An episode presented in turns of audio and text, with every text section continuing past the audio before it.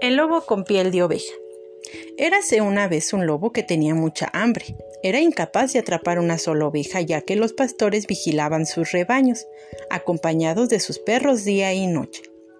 Una mañana el lobo encontró una vieja piel de oveja en medio del campo. Se la puso encima y se adentró en un rebaño simulando ser una oveja más. El disfraz de oveja que llevaba el lobo era tan bueno que incluso un corderito lo confundió con su mamá y comenzó a seguirlo.